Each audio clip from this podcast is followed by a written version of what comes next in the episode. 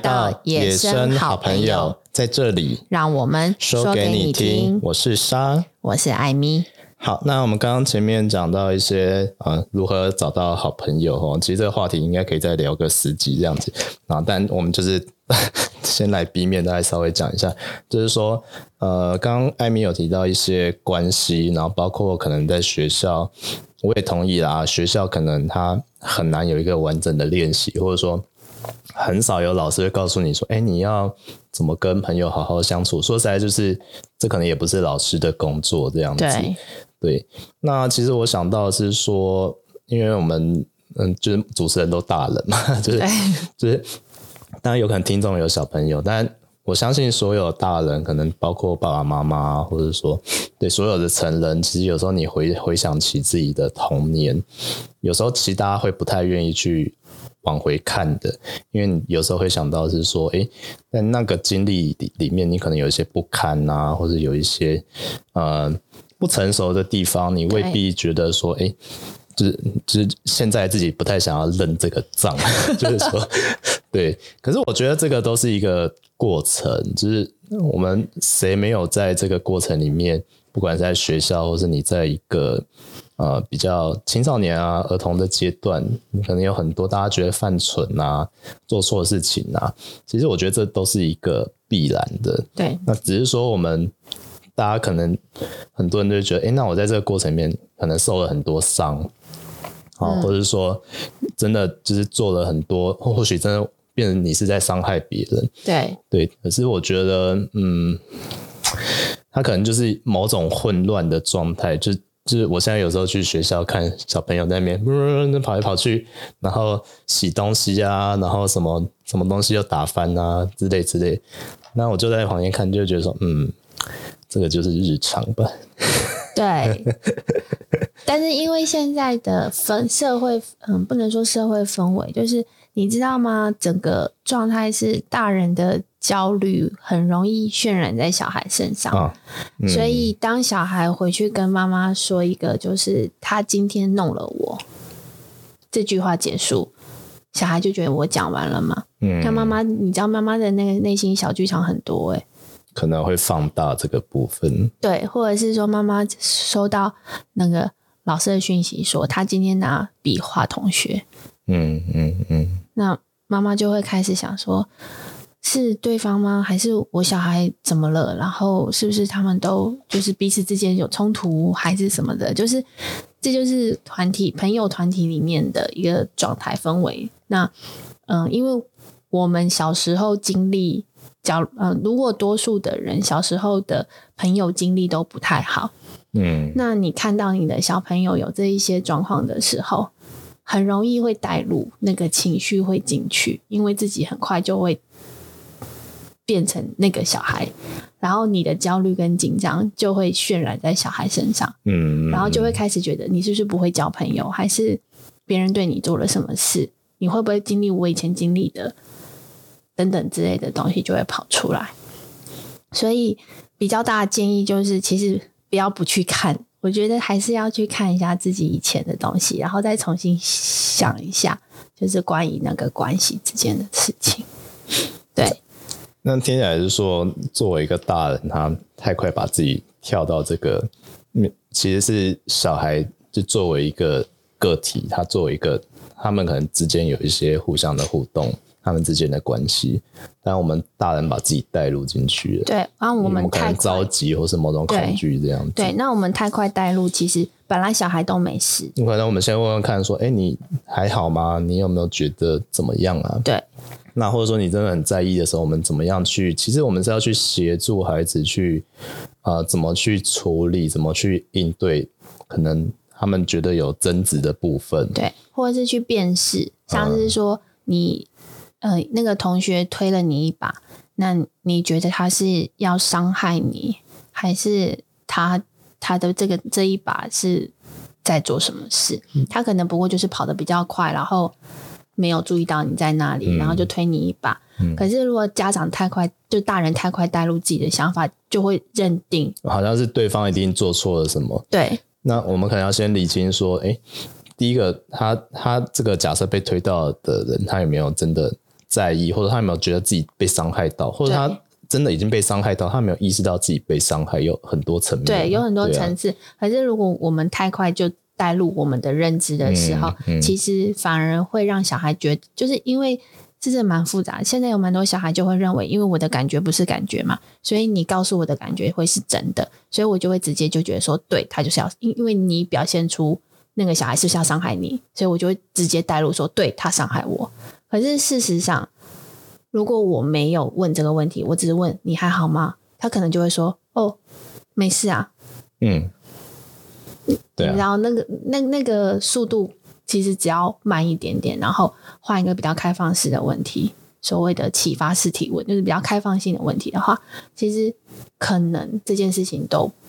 不会太难，所以我们跳回交朋友这件事，嗯、有很多小朋友会回来跟我哭啊，说那个某某某啊，就是我们要去课外教学的时候，他就当着大家的面说，嗯，我不要跟我他不要跟我坐在一起，可是我以为他是我的好朋友。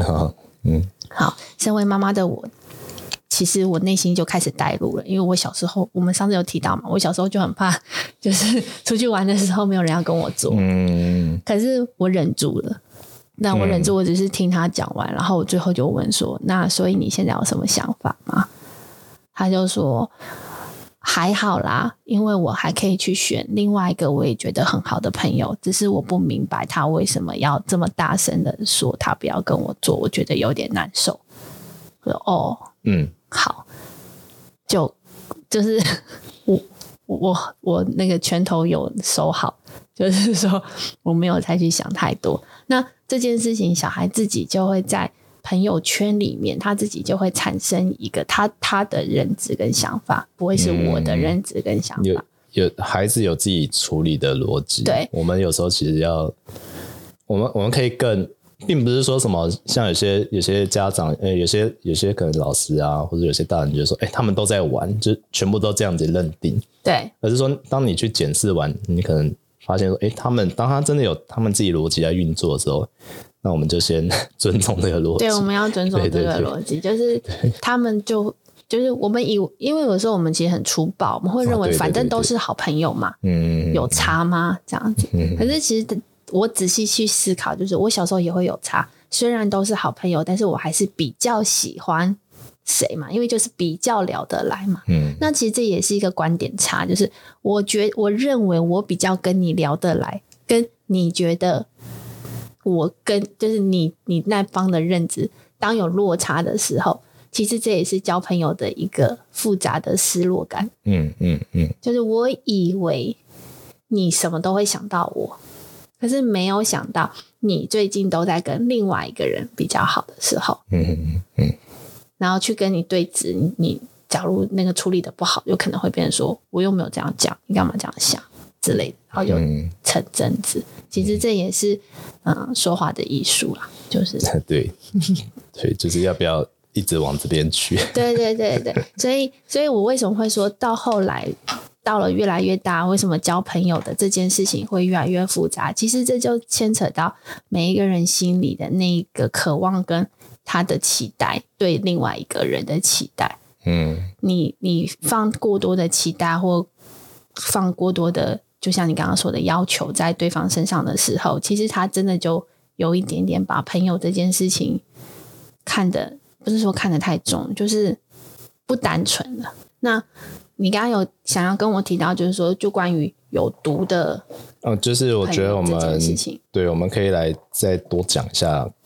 关系这个对关系的部分，那这个东西我我想要用嗯。一个青少年小说叫做《一百件洋装》，嗯，它是一九四九年的书，但是现在还买得到。我刚刚有稍微查一下，好，它其实它真正要讲的事情有一点点像是言语霸凌的故事。哦，可是我我要提的并不是被霸凌的这个人的问题。是这个故事主角有三个人，一个是被霸凌者，然后另外两个人是同时霸凌的人，就是我我去说这个人不好。那一百件洋装故事背景有点像是有个波兰的难难民到了这所学校，嗯，然后因为他他为了要显示他也很棒，所以他就跟同学说他有一百件洋装。哦，嗯。然后同学当然不相信嘛，因为你每天都穿一样的，嗯，所以就开始有很多的捉弄会出现。好，主要的捉弄者跟旁边的次要者，这就有趣了。嗯，旁边的次要者，他每一次在听到主要捉弄者在捉弄这个被霸凌者的状态的时候，他在旁边很紧张，因为他觉得这不对。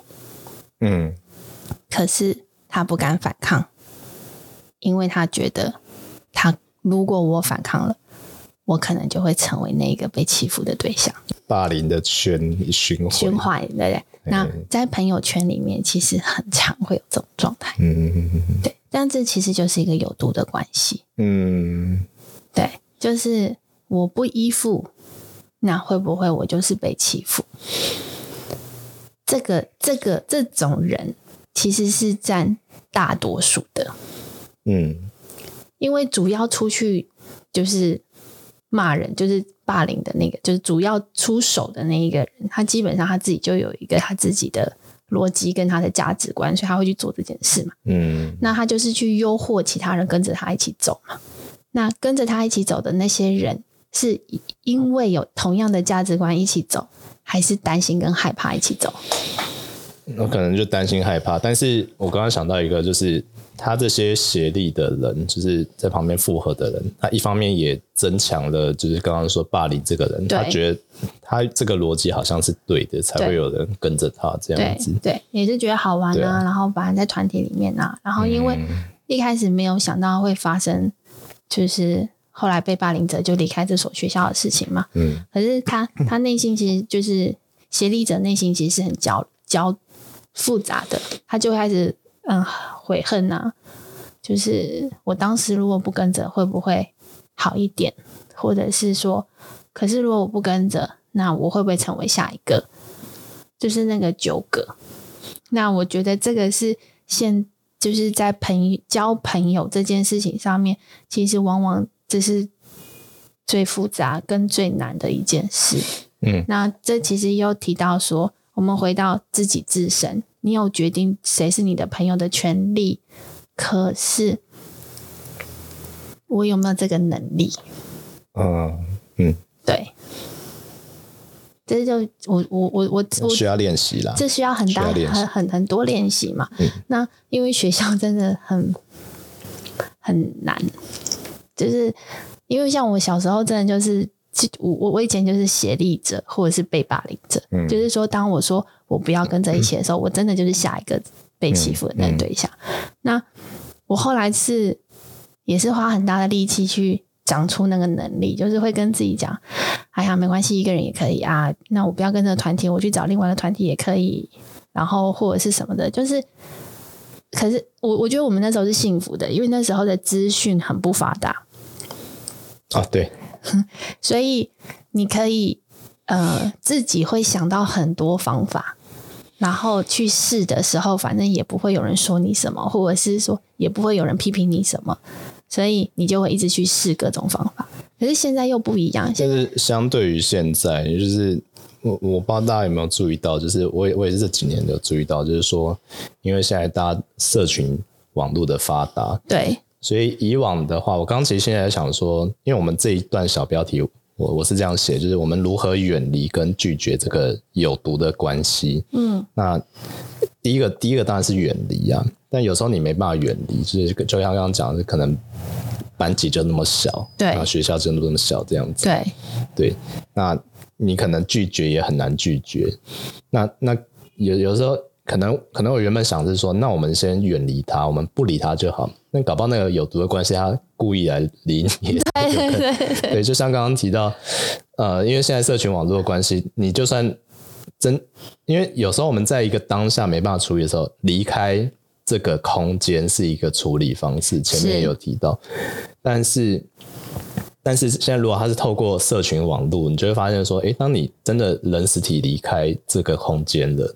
但那个关系可能又透过其他方式跟你纠葛的时候，这真的蛮难的耶。对啊，就是像是在公司里面好了，啊、你就会遇到一个，就是你说我要为了一个人离开一个我非常喜欢的工作，很到底值不值得这件事情哈、嗯嗯嗯？可是这个这个人他他又不是他无法成为我的那任何一个面向的朋友，就是他跟我根本没有办法互助关系。嗯嗯。可是他就会一直在那里，然后我就会一直有这种压力在。那我到底是要怎么办？其实这也是一个。很很卡关跟很两难的事情。那嗯呃，我不能说我最近学佛，可是就是说 在 就是在看这么多系列，就是关于心灵成长系列里面，他其实讲的很大的一个事情就是，如果你能够看透一个人的脱序行为啊，你很容易就包容他了。嗯嗯，就是他这他的脱序行为，就是你知道可。可悲之人必有可恨之处嘛？那他的那个可恨之处的位置是什么东西？然后你仔细再去敲敲敲敲敲，你就会发现说，好吧，就是对事情它就会长这样。那我就会去绕一个圈去面对它，而不会一直觉得它是一个有毒的事情。可是这实在太难了，因为 就是你就会觉得它就是一个。针在你旁边，然后你到底要怎么样？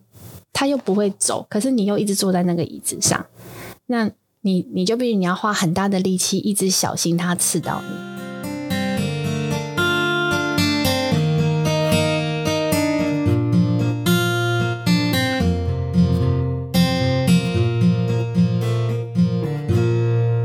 因为我们刚刚就是在开录前也有聊到。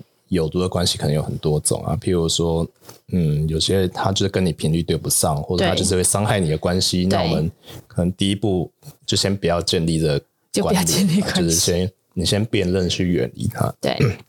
但刚刚讲到有些情境可能很难。那另外一个是说，刚前面还要讲到一个，它是一个我们透过一个恐惧或是一个比较。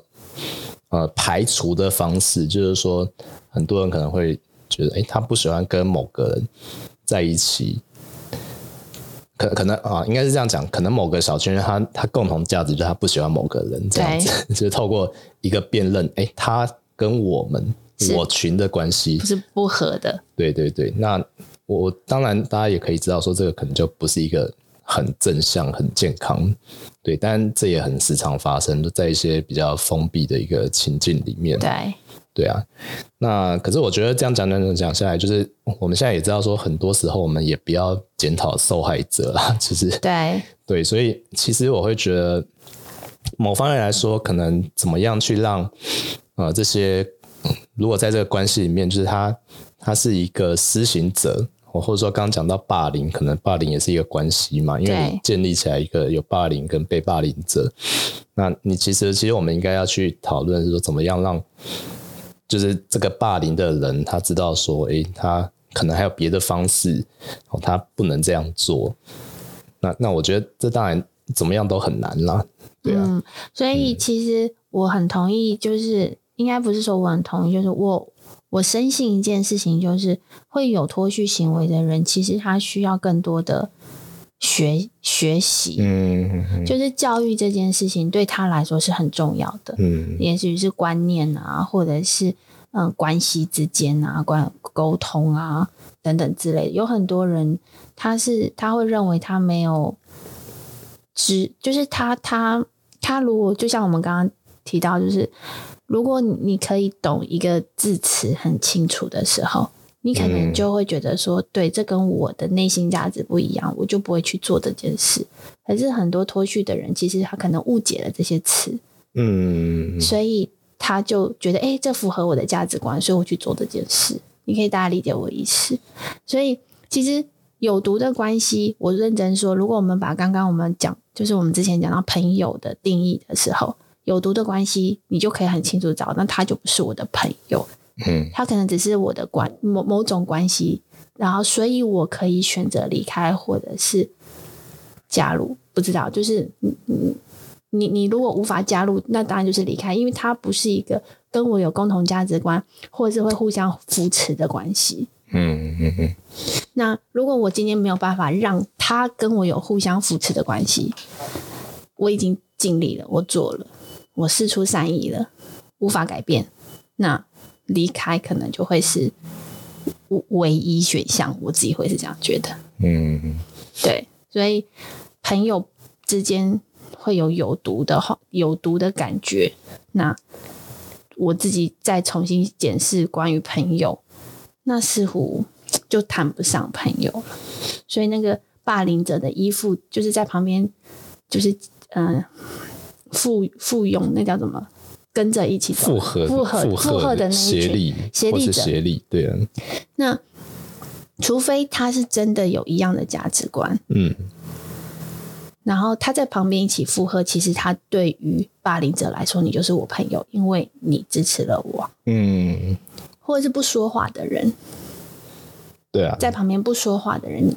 你对我我这个动手的人来说，我就会觉得你就是默许啊。对，这我我自己感受是很深啊。就是很多时候，其实当你真的觉得某些某些状况不 OK 的时候，还是要有人说出来。对，没有说出来，其实都是默许。你就会让那个不 OK 的事情会认为，哎，很多人支持我啊，因为你没有说话。嗯嗯嗯。那其实被伤害的那个人，他其实就是更大的伤害。但是默许的那一些人，他可能会觉得说，我就是不想选边站呐。但是其实你已经选边站了，嗯，对，你的默许其实已经是选边站的事情，对，对，所以这个东西也是我在跟嗯小朋友们在做那个，他们很多很就是小霸凌的那种事件出现的时候，然后我们也是会跟全部的人一起聊。就是当这个事件有出现的时候，你们站在旁边看戏的人都是有责任的。对对对，所以所以就是关于有毒的关系，我觉得就是没有什么 有毒的朋友，朋友就是朋友，他应该是互相支持。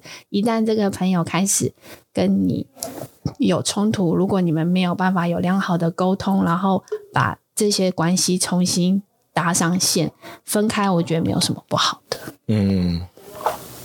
对，不是一定要硬在一起。我觉得这主题不止很大，这主题也包括很多那种，就是会会讨论到为什么每个人交朋友的方式会不一样，或者是说为什么每个人会是用这样子的方式，就是不就是我会用包容的方式交朋友，那些然后有些人会用比较在乎你一定要跟着我走的方式交朋友。然后有一些人会认定你必须要百分之百支持我，你才是我的朋友。可是其实我我就像我刚刚讲的，支持这件事情，并不是说我一定要跟你一样，然后我说你很棒，然后才可以当朋友。就是就算是一个有距离的尊重，我不是说你不可以做，我我就我尊重你去做，但是不代表我同意你去做。你可以理解我意思吗？你去做了，我会在旁边看着你，可是。你要问我意见，我会说啊，我觉得这样不适合。其实那也是朋友啊。嗯嗯嗯。对，朋友不是一定要说，那你都不在旁边帮我拍手，我说对不起，我拍不了手，因为这件事情我实在没有办法同意。可是没关系，你去做，我懂，我不会把你拉下来。其实这是朋友。所以就是关系里面有很多展开是可以细致的部分，对对对对对，所以我觉得，所以我才会觉得说，哇，这个主题真的是超大。我我最后讲一个，不知道有没有办法收尾，就是说，呃，我们这里下的小标是讲有毒的关系嘛，像刚刚艾米有讲到几个样态，那或者说我们在讲一个霸凌的循环，啊其实前面也有讲到什么，像也不是前面啊，就是。有一个讲法说叫做鄙视链，就是说，就我们社会上有一个运作，就是透过一个你可能优越于其他族群的方式，去找到你一个一个存在感，这样子自我价值。那其实这个东西当然它也不是一个很很良好的一个态度，对。然后我们这边有一本书叫做《有毒的男子气概》，就是我我自己觉得男子气概本身是蛮有。毒性蛮强的啦，哦，对对对，就是很多时候你为了男子气概，比如说你为了表达某种男子气概，其实有时候会让一些关系有一些，或者说有些互动，其实它有点变质这样子。对，那我觉得这些都是可以展开的。但就是说，我觉得在更基础是说，我们要怎么去练习到你可以指认出某些关系就是是有毒的。对，就是一开始你可能那个感受会很重要。你可能一开始觉得某些东西怪怪的时候，嗯，你怎么怎么我们怎么样去深入的去思考说，诶，那这个本质到底是什么？嗯，它是一个基于一个害怕的所建立起来的关系，嗯，基于一个去鄙视其他人哦，去攻击其他人建立起来的关系哦，它是基于一个纯粹的利益导向哦建立起来的关系，这样子就是其实都有很多面向啦，我们都可以也可以认同说啊，它就是一个关系的建立，嗯，对，我觉得关系建立，我跟你建立关系，不代表我们一定是朋友关系哦。这件事情上，对对对，就是、但是就是怎么样是一个你你知道说那个就是一个对你来说有毒的状况，就是会让你不舒服啊。你应该这样，我、呃、我觉得还是有阶段，就是有时候大家觉得就是不太舒服，跟要离开了是是。那当你认知到说，哎，我再继续这样下去，我自己会先不行这样子。还是有一个落差哦，对，当因为像前面讲到，如果我一开始就是要用一个好朋友的概念把它框住的时候，你可能就觉得说，哎，反正我们怎么样都是一个好朋友的关系这样子，在这框框里面，但搞不好他已经在伤害你了，他已经你已经觉得很不舒服了。那我们有没有哪一天开始认知到说，哎，这个其实是哇，这个蛮。这个好朋友，这个好朋友可能要解散的概念哦。对对对对，我觉得应该是这样讲，好朋友，因为每一个你自己认定的关系，你可能会帮他下一个注解。嗯，然后当我觉得这就是每个人耐受度的问题。嗯，就是当这个这个解释跟现状已经不符合的时候，就嗯，我我昨天跟一个学生在聊的时候。他他跟他的主管提了一个 idea，说你不把责任划分清楚的话，我们整个 team 都会很乱，因为大家的工作量就没有办法分配的很好。等一下他就推脱说是我的，等一下我就说这不是我的，所以我建议应该要把它划分清楚。然后长官就一句就是我现在没有办法划分。然后我的学生就立刻觉得算了，无望了，我可以离开这个公司了。我说，我内心就是哇，也太快了吧！啊，对呀、啊，就是没有要再进一步再问一些什么细节，或者是你这么快就可以下定，这就已经是一个可以终止的关系嘛？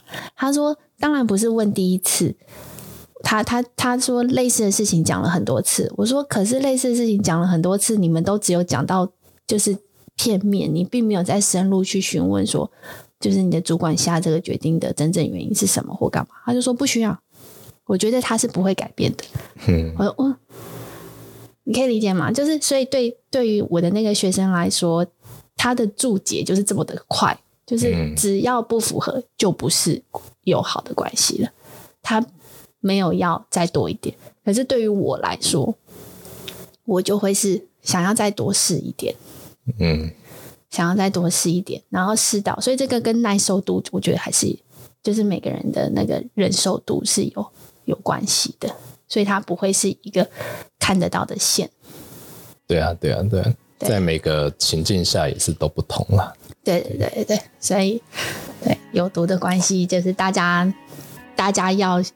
就是回答都会回到自己身上，就是你能不能知道对你来说你要的关系是什么？这个是很大的重点。好，那就给大家参考了。